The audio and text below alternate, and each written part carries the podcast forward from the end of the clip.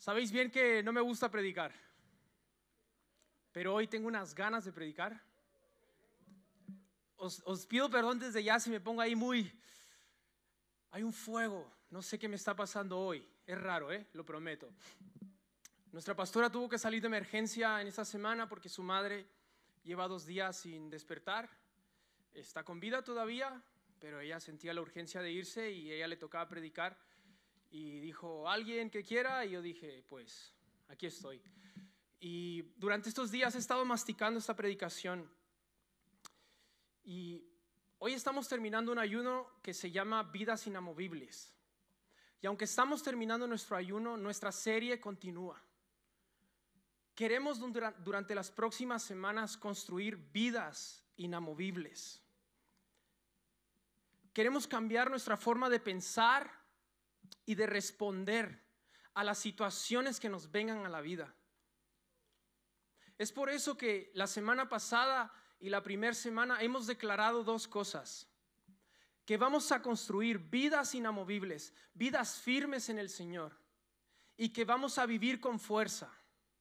La semana pasada Alfonso nos habló de vivir con fuerza, de levantar nuestra cabeza y ir hacia adelante. Y declarar. ¿Por, qué declaramos? Porque nosotros creemos que declarar y poner en práctica la palabra de Dios es una buena manera de construir vidas inamovibles. Cuando nosotros declaramos la palabra de Dios estamos construyendo sobre un fundamento sólido.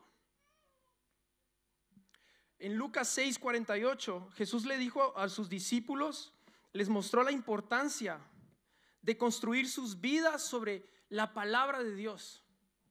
Jesús les dijo a sus discípulos, si vosotros construís vuestras vidas sobre estas palabras y sobre estos fundamentos, no importa lo que venga sobre tu vida, tu casa no se va a caer. De hecho, él mencionó que había gente que estaba construyendo sobre la arena, sobre un fundamento que no era sólido. Pero él comparó sus palabras, la palabra del Señor, que fue inspirada por su misma boca y su mismo corazón como un fundamento sólido, como una piedra a la cual yo puedo anclar mi vida. Y venga lo que venga, no me moverá. No me moverá.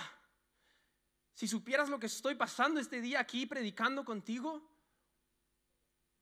una malísima noticia recibí ayer por la noche. Pero no me moverá, porque su palabra es el fundamento de mi vida. ¿Sabes qué? Yo no te estoy diciendo de que cuando tú construyes sobre la palabra de Dios, no te van a ir días difíciles. En ninguna promesa de la Biblia dice que vas a tener una vida sin dolor. Ningún pedazo de la Biblia, ningún versículo dice que no vas a sufrir. ¿Sabes qué dice? Que vas a sufrir, pero que ahí va a estar Él contigo. Y que su palabra te sostiene. Por eso nosotros declaramos la palabra del Señor. Porque pase lo que pase, sabemos que esto nos va a sostener. ¿Qué es una declaración de fe? ¿Por qué hemos declarado viviré vida inamovible? ¿Por qué hemos declarado viviré con fuerza? ¿Qué es una declaración de fe? Es más que un grito al aire, es más que una palabra de ánimo. Una declaración de fe es aquella que une tu cabeza, tus pensamientos con tu corazón, para declarar con fe y con fuerza lo que Dios te está diciendo para cada situación de tu vida.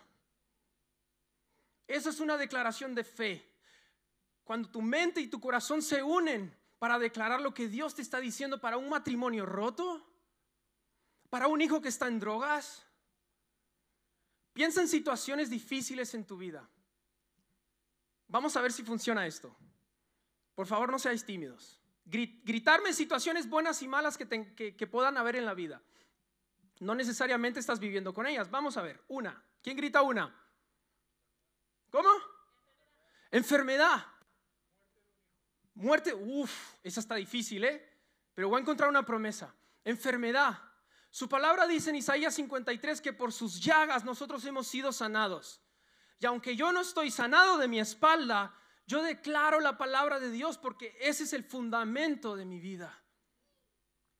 La muerte de un hijo. ¡Qué difícil!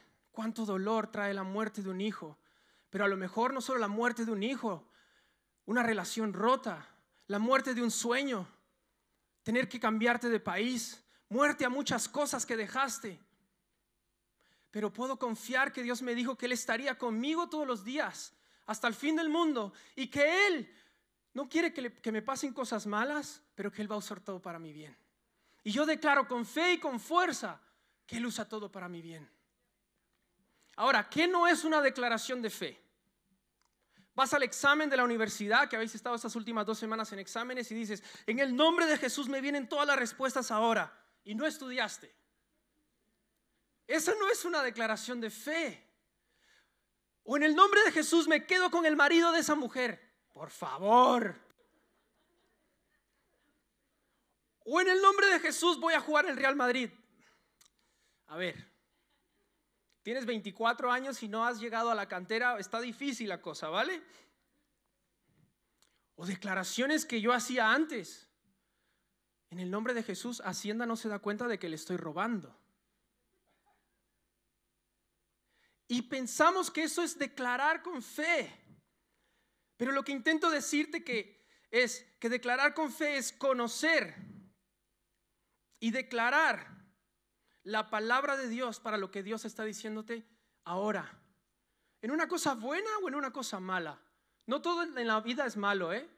Y para las cosas buenas también hay declaraciones de fe en la palabra. ¿Sabes que hay más de 3.565 promesas en la Biblia? 3, 5, 6, 5.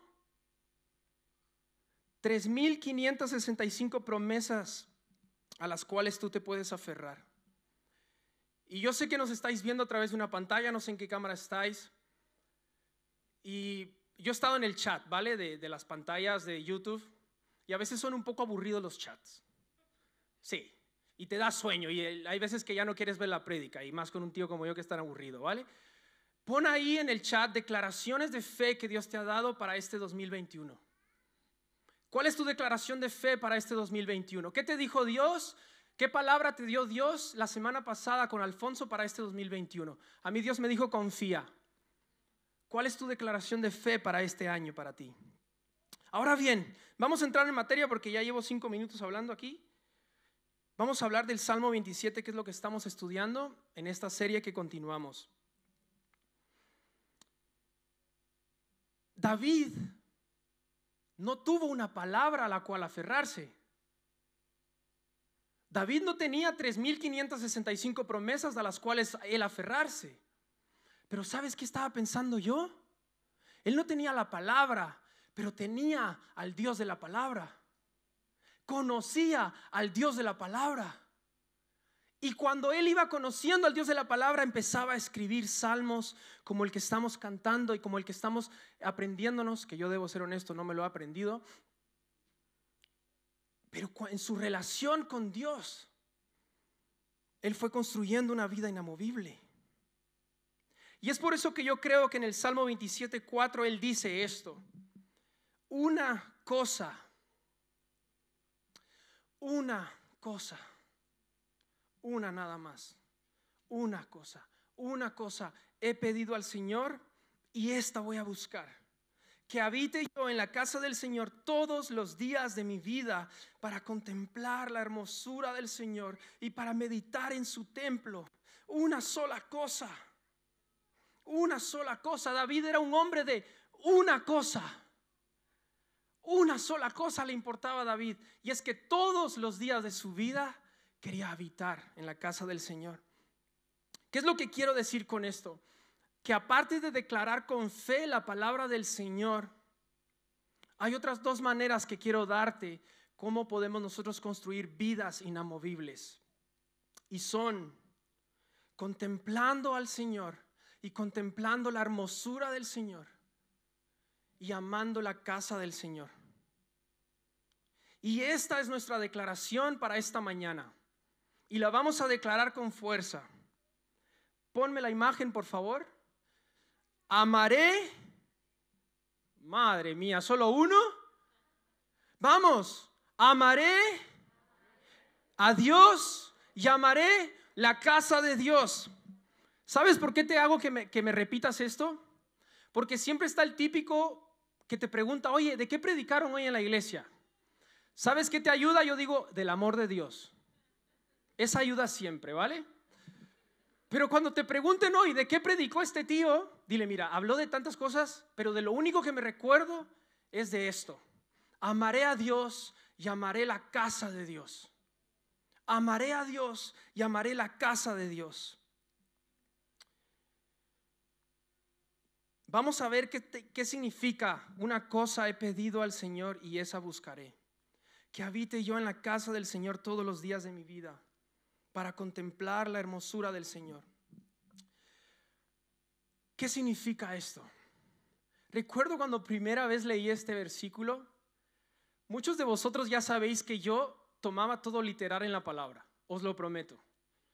Os lo he contado, cuando Pablo pedía que orasen por él, yo recuerdo que yo me arrodillaba y pedía, Pablo, Señor bendice a Pablo, está predicando tu palabra. Me lo imaginaba en Corea del Norte.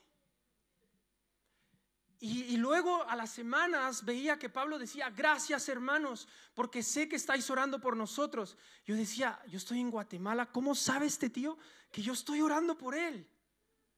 Perdón, pero es que yo no sabía nada de Dios. No sabía nada de la Biblia. Con 19 años lo único que quería era cumplir todo lo que esta Biblia decía. Y cuando yo leí este versículo, yo pensé que lo que tenía que hacer era ir a vivirme a la casa de Dios, a la iglesia. Y empecé a procesar cómo le iba a decir a mi pastor si me dejaba ir a vivir a, su, a, la, la casa, a la iglesia. Y luego caí en cuenta que ni él mismo vivía en la iglesia. Y dije, no, yo creo que aquí Dios me está intentando decir algo diferente que ir a vivir y ponerme una tienda de campaña en la casa, en la casa de Dios, en la iglesia. Y en el 2013 descubrí y entendí lo que significaba esto. Una cosa es importante y esto buscaré. David sabía que solo una cosa era importante y no era el reino, no eran las ovejas, no era la familia. Sí, todo eso es importante, pero una cosa era importante para él y era buscar a Jesús en la intimidad, buscar a Dios en la intimidad. ¿Por qué era para David importante esto? Porque él quería hacer de su vida un lugar donde Dios pudiese venir y descansar un lugar donde Él pudiese venir y descansar también con Dios. Para vosotros este concepto de hacer a Dios parte de nuestro día a día en cada minuto es extraño. Llegar a esta iglesia un domingo por la mañana y escuchar a gente que llama a Dios papá. O escuchar a un hombre decir, Jesús, te amo, soy tu novia. Es raro. Pero ¿sabes por qué cantamos como cantamos y por qué decimos ese tipo de cosas a Jesús? Porque cuando le hemos contemplado, hemos visto una característica de su faceta, que Él tiene muchas, que se ha revelado a nosotros. Yo crecí sin padre, se murió cuando tenía dos años. ¿Sabes cómo le llamo a Dios? Papá. Porque lo primero que Él me reveló cuando yo le entregué mi corazón fue, yo soy tu padre y aunque padre y madre te dejaran, yo nunca te dejaré. Por eso le contemplamos. Por eso le adoramos. Jesús y Dios quiere tomar parte de cada momento de nuestra vida. ¿Qué carrera vas a estudiar? ¿Con quién te vas a casar? Ojo que no estoy diciendo que Dios quiere a una persona específica. Yo no sé. Yo no soy Dios, ¿vale? Pero Dios te va a ayudar. Si debes emprender este viaje o no. Si debes romper una relación Dios quiere formar parte de cada uno de los detalles de nuestra vida. Y David sabía que habitar en la intimidad con Dios era algo que debía de hacer. ¿Cuántos días? Todos los días de su vida. David vivió en 17 cuevas. Y en 17 cuevas una cosa era importante. David llegó a ser el presidente de la Casa Blanca. Perdón al que no le gusta Estados Unidos, pero es un ejemplo, ¿vale? Llegó a ser el presidente de una nación. Yo me imagino a David en sus reuniones importantes, tratando de cambiar la nación, tratando de hacer cosas para el país y pensando, ¿qué hablan estos? Yo solo quiero ir a buscar a Dios. ¿De qué tanto hablan? ¿Sabes dónde aprendió David de política? En la intimidad. ¿Sabes dónde aprendió David de militares? y de matar osos y leones? En la intimidad. todo lo que David aprendió lo aprendió en la intimidad. Bien, ¿podemos decir que le fue bien a David en la vida entonces porque puso a Dios en primer lugar? Creo que sí. Y te voy a decir por qué puse una foto ahí mía y de mi esposa. Porque yo quiero ser como David. Hombre, quiero ser como Jesús. Pero yo quiero que me vaya bien. Yo no quiero ir triste por la vida. Pero quiero ser como David. Mira lo que le pasó a David cuando puso a Dios en primer lugar. David fue exitoso militarmente, musicalmente. David hacía sus propios instrumentos. David políticamente, un crack. Mira, David pasó de adorar de detrás de las ovejas a ganar Operación Triunfo. Te lo prometo. David pasó de matar osos y leones en la intimidad a matar a un gigante que lo pondría años más adelante como presidente de una nación. David, David, Chisco, fue llamado un hombre conforme al corazón de Dios. Di tu nombre y di, yo he sido llamado un hombre conforme al corazón de Dios. Que Dios diga, ah, este hombre quiero pasar tiempo con él porque él entiende mis emociones, él entiende lo que yo siento por las naciones. Que Dios pudiese decir eso de nosotros, iglesia. Que cuando tú veas a un enfermo, tú sientas lo que Dios siente por esa enfermedad. Que cuando tú veas a un matrimonio roto, tú sientas lo que Dios siente. Dios quiere darte ese corazón. David, otra de las cosas que Dios le dijo es que de su descendencia vendría el Mesías. ¿Os recordáis de esta palabra que decían, Jesús, hijo de David? En 2 de Samuel capítulo 7 Dios le dijo, tú no me vas a hacer una casa a mí, chaval, yo te voy a hacer una casa a ti. Y le dijo, de tu descendencia vendrá la salvación para mi pueblo. Wow. Entonces, iglesia, ¿tiene fruto buscar a Dios? ¿Tiene fruto venir aquí cada mañana los domingos? ¿Tiene fruto servir a esta iglesia? Claro que tiene fruto. Claro que tiene fruto. Si no Jesús no hubiese dicho, el que me busca en secreto, yo lo recompensaré en público. Paréntesis. Ese público no tiene que ver con que Dios te posicione en un escenario como este. ¿Qué más da un escenario? ¿Sabes qué significa ese público? Ah, cuando los millares y millones de ángeles y personas que hemos sido salvadas estemos frente a Jesús y Jesús esté frente a nosotros cara a cara, ahí va a decir, te amo porque has hecho esto, esto, esto. Eso significa que Dios te va a honrar en público. Cuando estés allá, el cielo entero va a escuchar una alabanza del propio Jesús hacia ti.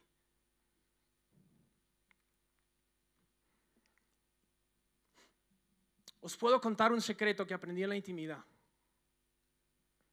En la intimidad aprendí que contemplando a Dios era más fácil dejar el pecado. Te lo prometo. No es que no luche con pecado, pero me di cuenta que cuando yo le busco y le contemplo, y veo cómo es Él para esa área de mi vida, mi vida es transformada. Cuando veo cómo Jesús trata a su mujer, que es la iglesia, de esa manera quiero tratar yo a mi mujer. Cuando veo que Jesús no le hablaría así jamás a sus padres, yo pienso, yo tampoco le tengo que hablar así a mis padres. En la intimidad, cuando nosotros traemos nuestro pecado y le decimos, Dios, ¿Cómo eres tú en cuanto a esta área? Tu vida es transformada. Tu vida es transformada. ¿Cómo lo sé? Mira lo que dice segunda de Corintios 3:18. Nosotros todos, con el rostro descubierto, contemplando como en un espejo la gloria del Señor, estamos siendo transformados en la misma imagen de gloria en gloria como por el Señor el Espíritu. Cuando le contemplamos, nos parecemos más a Él. Segunda de Corintios 3:18 dice que cuando yo le veo, cuando yo le adoro, nos parecemos más a Él. Entonces, ahí sí que pienso, ¿tendría fe Jesús para esta situación en la que estoy viviendo? ¿Amaría a Jesús con locura a su iglesia? Claro que sí, dio su vida por ella.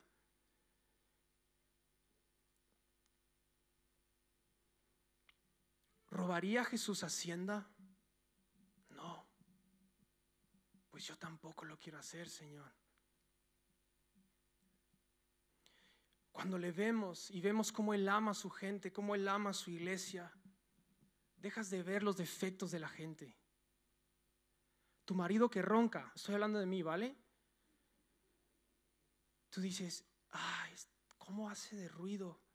Pero ¿cómo lo ama Dios? Yo hablo despierto y mi esposa me intenta sacar secretos, piensa que tengo alguno con ella. Pero son muy divertidas nuestras conversaciones. ¿Qué pensará? ¿Dios le ama tanto? Normalmente siempre hablo de deporte, ¿vale? Cuando ves cómo Dios ama, tú amas de la misma manera. No intentes cambiarte a ti mismo, eso es religión. No lo vas a lograr. Llevarás 20 años haciéndolo y luchas con el mismo pecado. Míralo a Él. Dices, Señor, no sé qué hacer. ¿Cómo, cómo, ¿Qué piensas tú? ¿Tienes fe para esta área en mi vida? Y te va a decir, sí, di mi vida por ti. Y aquí es donde quiero entrar a la segunda parte de nuestra declaración amamos a Dios y amamos la casa de Dios. David amaba la casa de Dios porque él había visto mientras contemplaba a Dios cómo Dios amaba a su pueblo. David había contemplado cómo Dios amaba la iglesia, cómo amaba su casa. Ahora, ¿por qué? ¿Por qué deberíamos de amar nosotros la casa de Dios? Y ya estoy terminando. Porque la casa de Dios también es un lugar donde contemplamos a Dios. Hombre, ahora mientras adoramos, yo no sabía qué estaba pasando en la alabanza, pero sentía algo. Yo no sabía qué estaba pasando. Pero cuando nosotros venimos a esta iglesia, a esta casa, a este cine, con gente como nosotros y levantamos juntos las manos, estamos contemplando. ¿Sabes que la alabanza no es para que el que llega tarde como yo no se pierda la prédica? La alabanza es para que juntos todos como hermanos entremos a la presencia de Dios y le digamos, Jesús, te amamos y queremos ser como tú en la tierra. Para eso es la alabanza. Por eso admiro tanto a la gente que nos está viendo a través de la pantalla, porque a veces es difícil estar detrás de una pantalla. Pero ahí estás y lo estás intentando y estás adorando y estás levantando tus manos, porque quieres contemplar juntos como iglesia a Dios. ¿Por qué más deberíamos llamar la casa de Dios? Porque es donde meditamos en sus palabras. David dijo, voy a ir a tu templo, a tu casa, para meditar en Dios. ¿Por qué amamos la casa de Dios? Porque nos levantamos los unos a los otros. En la casa de Dios nos levantamos, nos animamos, nos apoyamos, nos aconsejamos. Esta semana Jazz me contó un testimonio Marisa, si estás aquí y estoy mintiendo, me corriges, ¿vale? Y levantas la mano de una vez porque no quiero mentir. Pero lo que me contó es que con Marisa se acercó un chico esta semana que llevaba una vida desenfrenada. Llegó a vender su cuerpo. Y estaba al borde de la depresión y la tristeza. Ya no sabía qué hacer con su vida. Y estaba durmiendo en la calle. Y tenía mucho frío. Dios no hace acepción de personas, ¿eh? Tenía mucho frío y ahí mientras él estaba pasando frío dijo, ah Dios, ayúdame. Él había ido antes a unas iglesias, pero nunca había experimentado a Dios. Y decía, Dios, ayúdame. Y mientras él oraba, ahí tirado en el suelo con frío, Dios le ponía una imagen de una Biblia en la, en la cabeza. Y él decía, yo no quiero una Biblia, yo quiero que me ayudes. Y él decía, Dios, ayúdame. Y la imagen dijo, bueno, pues a ver qué quiere Dios. Abre su Biblia y tiene 100 euros. Yo no sé si Dios le mandó 100 euros a este hombre, pero pudo dormir en un hostal y no pasar frío. Al día siguiente llegó con Maritza, le contó el testimonio y no quiere ir a una iglesia, pero quiere que alguien le disipule. Cuando tú escuchas esto, ¿qué dices? Merece la pena. Merece la pena invertir en Dios y dar tu vida por Jesús. Merece la pena ayunar, iglesia. Merece la pena dos semanas haber dicho, no quiero comer pizza, no quiero ver Netflix. Merece la pena. Y por eso yo quiero pedirte, si tú tienes testimonios, de cosas que han pasado estas dos semanas, queremos escucharlos. La iglesia necesita escucharlos porque testimonios como este nos ayudan a decir, el próximo ayuno, el que no ayunó, el próximo ayuno, yo voy a ayunar también. Comparte, llama a oficina, escribe en redes sociales, cuéntale a los cuatro vientos. Hoy cuando estés comiendo con gente, dile, oye, esto me pasó durante el ayuno. Y sabes qué, celebra también la siembra. No celebres solo la cosecha. Dos semanas has sembrado y no has cosechado. Celebra la siembra. A veces solo celebramos la cosecha y decimos, ah, gloria a Dios, Dios sanó a alguien. Pero también celebramos cuando alguien ora por un enfermo y no es sanado. Eso es un paso de fe. Celebra la siembra, comparte testimonios porque la iglesia lo necesita la gente que nos está viendo en YouTube, compartan vuestros testimonios, compartan lo que Dios ha hecho, manda un correo, haz lo que tengas que hacer, pero necesitamos escucharlo. Crecemos justo, juntos en la casa de Dios. Por eso hacemos curso cero, por eso hacemos discipulado, por eso hacemos primeros pasos, por eso hay un ministerio desde que tu hijo tiene cero años hasta que tiene 65. Porque crecemos juntos, porque creemos que juntos crecemos. ¿Qué más pasa en la casa de Dios en un lugar como este? Nos alegramos. Hay, días en los que yo he ido a la iglesia y digo, oh, hoy no me apetece nada ir a la iglesia. Pero en esos días hay veces que he salido con unas ganas de comerme el mundo, que venga cualquier Goliat y que lo reviento. Perdón por mi expresión, ¿vale? Es que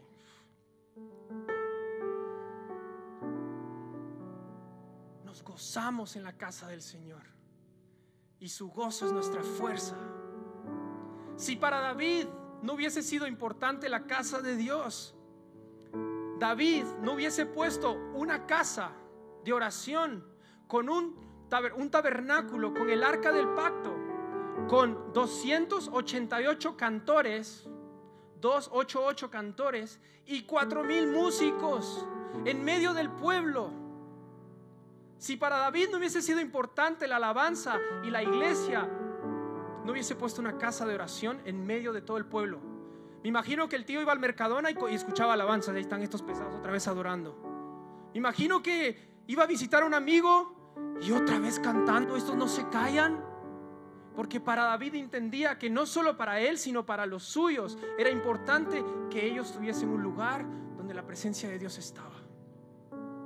Y ahora no podemos estar aquí 24/7 porque nos cobran alquiler y es un poco caro.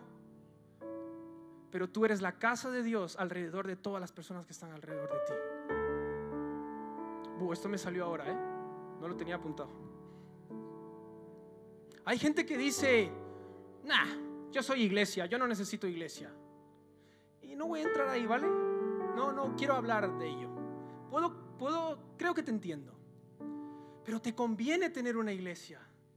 Te conviene congregarte, te conviene conectarte, te conviene estar con los hermanos. Porque aquí es donde me levantáis. Porque aquí es donde me apoyáis. Aquí es donde me aconsejáis. Aquí es donde cuando yo vengo triste me decís, tranquilo, Dios está contigo. Toma 100 euros para ti. Aquí, iglesia, es donde pasan cosas. Llamar la casa de Dios la puedes amar de dos formas. Y hoy sí te prometo que ya estoy terminando. Puedes amar la iglesia como tal, como una, una relación de liturgia. Bueno, voy los domingos, me congrego, sí, pertenezco. Soy un espectador. O puedes ser parte de lo que está pasando aquí. La puedes amar la iglesia como una relación de liturgia o como una relación de amor. Y cuando hay amor, hay vida. y tú eres impregnado con la vida que hay en la iglesia. Cuando tú entras al cine, cuando tú te conectas a YouTube, te estás conectando a un lugar donde hay vida, donde cosas pasan, donde enfermos son sanados, donde heridas son sanadas, donde gente cambia de chip. Aquí hay vida. Cuando dejas de ser un espectador y empiezas a participar de la vida, aquí hay vida, iglesia. Ojo con esto. La manera en cómo tú te relacionas con la iglesia donde hay vida también puede afectar tu destino y el destino de los tuyos. Si no, déjame preguntarle a aquellas personas que han encontrado en esta iglesia amigos nuevos, que en el trabajo a lo mejor no. O parejas y matrimonios, porque hay vida o llamados ministeriales como el de Mau en Turquía, porque hay vida. Llamados como el de Arnold, porque hay vida. Cuando tú dejas de ser un espectador y dices, yo quiero también esto, empiezan a pasar cosas en tu vida. Yo recuerdo haber ido a la casa del Señor y recibir tantas palabras que hoy están forjando mi llamado 19, 20 años, era un hombre que se metía en su cuarto y buscaba a Dios. Y venían hombres raros que me decían cosas raras que yo no entendía. Yo decía, ¿what? Chaval, pero si vengo de las drogas, ¿cómo Dios me va a usar a mí? Y hoy esas palabras que he recibido en un lugar como este están forjando mi llamado y mi vida y mi familia. Es una pasada la iglesia. Es una locura la iglesia.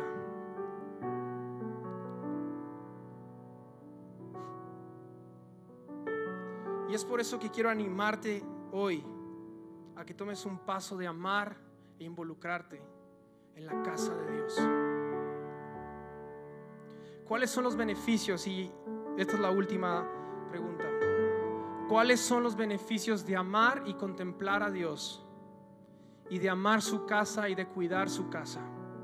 De involucrarte. Mira lo que dice el versículo 5. Porque en el día de la angustia me esconderá en su tabernáculo y en los secretos de su tienda me ocultará. Sobre una roca me pondrá en alto. El beneficio de amar a Dios y amar la iglesia, amar su casa, es que vas a tener un escondite a donde ir. En el día del mal, Él me va a esconder en su tabernáculo y en los secretos. Dios tiene un lugar secreto donde no entra el enemigo, donde no entran los problemas, donde no entran los divorcios. Y Dios te dice, ¿lo estás pasando mal? Ven aquí, ven a mi iglesia, ven a tu habitación y te voy a esconder en un lugar secreto. ¿Sabes cómo lo miro? ¿Puedes poner la imagen? Como este pollito, no sé si está una imagen, te pasó. ¿Podéis ver el pollito que está debajo? en lo secreto, en sus alas, Él me esconderá. Pero tú no puedes correr a Dios cuando no sabes quién es Dios. Por eso le buscamos en la intimidad. Así que iglesia, vamos a buscar al Señor. Nos quedan un par de semanas más. Hoy terminamos nuestro ayuno. A lo mejor quieres seguir ayunando. Continúa. Nos quedan un par de semanas de esta serie. Vamos a seguir edificando vidas inamovibles. Vamos a amar su iglesia, vamos a amar su casa, vamos a amar su presencia. Vamos a vivir con fe. Y vamos a amar a Dios y vamos a amar la casa de Dios.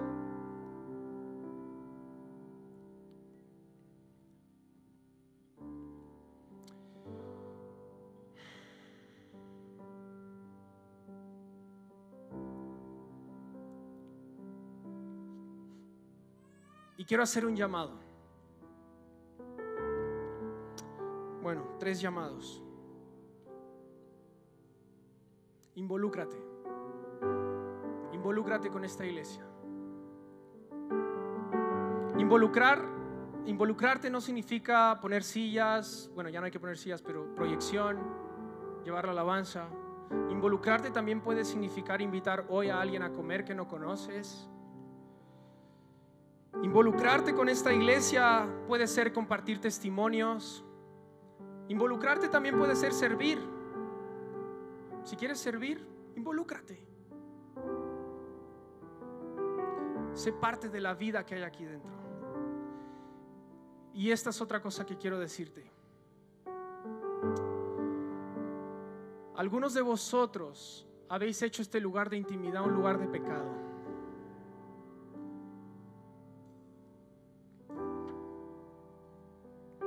Habéis dejado que entrase la pornografía. Habéis dejado que entrase la envidia, el rencor, el odio, la avaricia, la lujuria. Habéis dejado que ese lugar de intimidad que tenías con Dios lo tomase el pecado. Habéis dejado ese lugar de intimidad, un lugar donde dices, no, quiero más dinero y voy a tener más dinero y voy a robar y nadie me verá. Y nadie te ve. Dios te ve. Y sabes que cuando yo estaba haciendo esto y no sabía si decirlo, Dios me decía, yo quiero restaurar intimidades, yo quiero restaurar relaciones. Dile a mi iglesia que donde me dejaron, ahí sigo estando. Dios quiere restaurar tu intimidad con Él. Dios quiere, amiga, amigo, que vuelvas a soñar, que vuelvas a ser un niño, que vuelvas a danzar en su presencia y que te rías de ti mismo porque dices, qué loco estoy. Pero Dios te estaba viendo ahí. Y dejaste entrar pecado, dejaste entrar avaricia, dejaste entrar pornografía, odio. Y todo esto está acá. ¿Y sabes qué pasa? Cuando tú le das lugar al diablo para eso, Él controla tu vida. Porque la intimidad es el timón de tu destino. La intimidad es el timón que te va a llevar 10 años más adelante. Dime con qué tienes intimidad y te diré en 10 años dónde vas a terminar. La intimidad, Dios la quiere restaurar. ¿Quieres restaurar tu intimidad con Dios? No te voy a pedir que levantes la mano, ¿eh? Ni que pases al frente. Dios no quiere avergonzarte. Dios no es un Dios de vergüenza. Cuando te levantes, ahora nos vamos a poner de pie. Dile, Dios, perdóname y aquí estoy. Y quiero restaurar mi intimidad contigo. Y el otro llamado es aquellas personas que ven a Dios como una liturgia. Dile a Dios, Señor, yo quiero que me muestres que es de verdad ser iglesia. Ponte de pie y vamos a adorar.